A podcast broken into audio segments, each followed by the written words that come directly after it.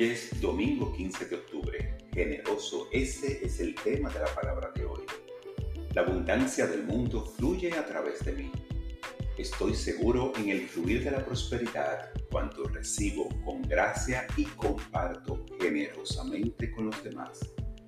Compartir desde un lugar de amor y generosidad no solo bendice al receptor, sino que también me bendice a mí es un acto de confianza en la prosperidad del universo y una demostración de fe en mi propia naturaleza divina y en mi potencial ilimitado. La riqueza de un universo abundante fluye a través de mí. Al saber esto, no dudo en ser generoso para que otros experimenten la abundancia del mundo como yo la conozco.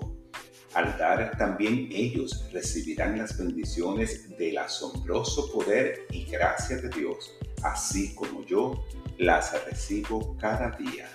Esta palabra la inspiró Primera de Corintios.